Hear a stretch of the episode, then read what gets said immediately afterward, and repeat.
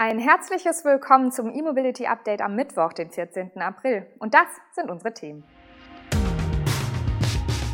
Polestar 2 in neuen Varianten. Hyundai stellt neue Van-Baureihe vor.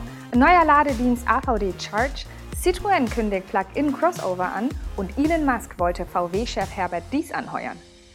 Polestar erweitert das Angebot für seine rein elektrische Fleeceheck-Limousine Polestar 2.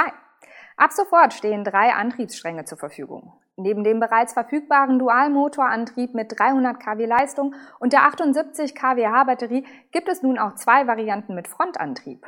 Ein Modell nutzt die aus der Allradversion bekannte 78 kWh Batterie, die nun Long Range genannt wird. Der E-Motor leistet in diesem Fall 170 kW und die vorläufige WLTP-Reichweite gibt Polestar mit 515 bis 540 km an.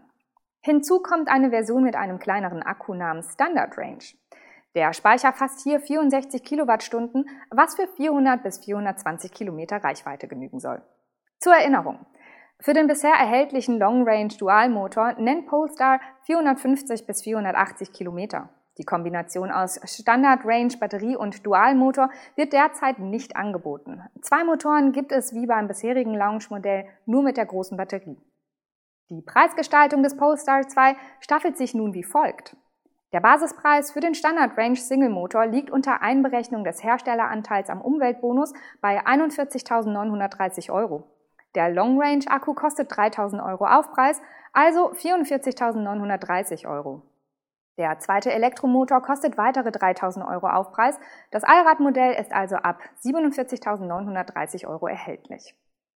Die neuen Varianten können ab sofort bestellt werden. Erste Auslieferungen sind ab September geplant. Citroën belebt seinen C5 wieder, und zwar als Crossover namens C5X. Das neue Modell verfügt über ein Design, das typische Attribute von Limousine, Kombi und SUV geschickt miteinander verbinden soll. So die Eigenwerbung der Franzosen.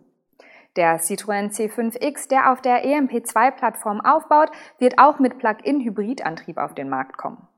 Zudem gibt es Spekulationen über eine spätere Elektroversion. Bei der Karosserie verfolgen die Franzosen einen ähnlichen Weg wie beim Kompaktmodell C4 bzw. dessen Elektroableger EC4. Aus dem konventionellen Mittelklasse-Modell wird ein Crossover. Der neue C5 wird um den Namenszusatz X ergänzt und soll künftig nur noch in dieser einen Karosserieform angeboten werden. Die Front erinnert an das Design des C4. In der Seitenansicht könnte der C5X als etwas höher gelegene Offroad-Kombi durchgehen. Anders als der EC4 baut der C5X auf der EMP2-Plattform von PSA auf. Theoretisch wäre hier also auch ein reiner Elektroantrieb möglich. Bestätigt ist das aber bislang noch nicht. Klar ist jedoch, dass der Plug-in-Hybridantrieb der EMP2 in das Modell kommt mit einer Systemleistung von 165 kW und mehr als 50 Kilometer rein elektrischer Reichweite. Ob Citroën noch weitere Motorisierungen bringen wird, gibt der Hersteller ebenfalls noch nicht an. Auch Infos zum Marktstart oder Preise liegen noch nicht vor. Hyundai hat seine neue Van-Baureihe Staria vorgestellt. Diese soll in Deutschland in der zweiten Jahreshälfte 2021 auf den Markt kommen. Der Hyundai Staria startet zunächst mit Verbrennungsmotoren. In den kommenden Jahren sollen aber auch umweltfreundlichere Antriebe folgen. Während Hyundai aktuell auf letztere nicht im Detail eingeht, gibt es Medienberichte, wonach eine Brennstoffzellenvariante sowie eine Plug-in-Hybrid-Version des Staria vorgesehen sind. Eine batterieelektrische Version sei noch nicht eingeplant, aber darstellbar.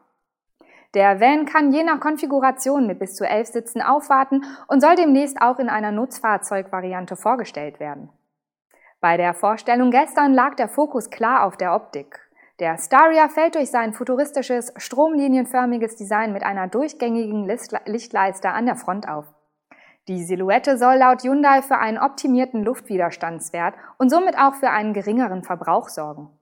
Daten nennen die Koreaner allerdings noch nicht. Am Heck fallen vertikale Rückleuchten sowie eine breite Heckscheibe auf.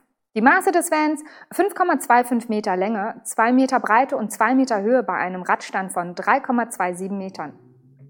Wenn der Van in der zweiten Jahreshälfte auf den Markt kommt, dann zunächst mit Dieselaggregat. Zu den weiteren Varianten, allen voran die Nutzfahrzeugversion und die elektrifizierten Varianten, nennt Hyundai leider noch keinen Zeitplan.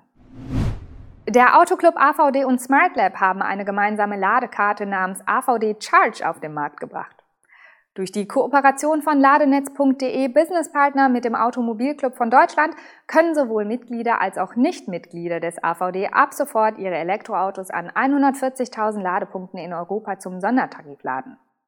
Die in Aachen ansässige SmartLab Innovationsgesellschaft betreibt bekanntlich den Verbund Ladenetz.de, über den vor allem Stadtwerke ihre öffentlichen Ladepunkte anbieten. Bei der Kooperation mit dem AVD nutzt SmartLab das Produkt Ladenetz.de Business Partner. Somit erhalten Nutzer der, Nutzer der AVD-Ladekarte nicht nur Zugang zu öffentlichen Ladepunkten von Ladenetz.de, sondern auch zu den privaten Ladepunkten, die von den Unternehmen in das Netzwerk angebunden wurden. Dank weiterer Roaming-Vereinbarungen können mit AVD Charge über 140.000 Ladepunkte in Europa genutzt werden. Eine eigene Lade-App plant der AVD aber nicht. Hier soll die Ladenetz.de App von SmartLab genutzt werden, um geeignete Ladestationen zu finden. Nun zu den Preisen. Mitglieder des Autoclubs erhalten rabattierte Konditionen. An Ladepunkten von ladenetz.de und deren Businesspartnern kostet die Kilowattstunde an AC-Säulen 35 Cent, an DC-Ladern 42 Cent. Im Roaming sind es 45 Cent bei AC und 55 Cent bei DC-Stationen. Hinzu kommt eine monatliche Kartengebühr von 1,99 Euro. Eine Zeitkomponente oder Blockiergebühr gibt es bei dem Tarif nicht. Nicht-AVD-Mitglieder zahlen für die Karte 3,99 Euro im Monat und kommen je Kilowattstunde auf etwas höhere Gebühren. Und zum Schluss haben wir noch eine besonders spannende Meldung. Wie jetzt erst bekannt wurde, wollte Elon Musk den heutigen VW-Chef Herbert Dies zu Tesla holen. Bevor Dies im Sommer 2015 von BMW zu Volkswagen wechselte, soll ihm Elon Musk den CEO-Job bei Tesla angeboten haben. Nach Recherchen von Business Insider lag dies damals bereits ein unterschriftsreifer Arbeitsvertrag vor. Doch der heutige Volkswagen-Konzernchef lehnte die Offerte von Musk ab. Stattdessen predigt dies nun seit mehr als fünf Jahren, dass die Führungskräfte in Wolfsburg etwas mehr so sein sollten wie dieser smarte Typ aus Kalifornien. Für den Entwicklungsschub der Elektromobilität in Deutschland war der Nichtwechsel von dies zu Tesla wohl ein echter Glücksfall. Und der bisher freundlich geführte Wettbewerb zwischen Tesla und VW belebt die gesamte Autobranche. Das war unser E-Mobility Update am heutigen Mittwoch. Wir sehen und hören uns morgen wieder. Tschüss.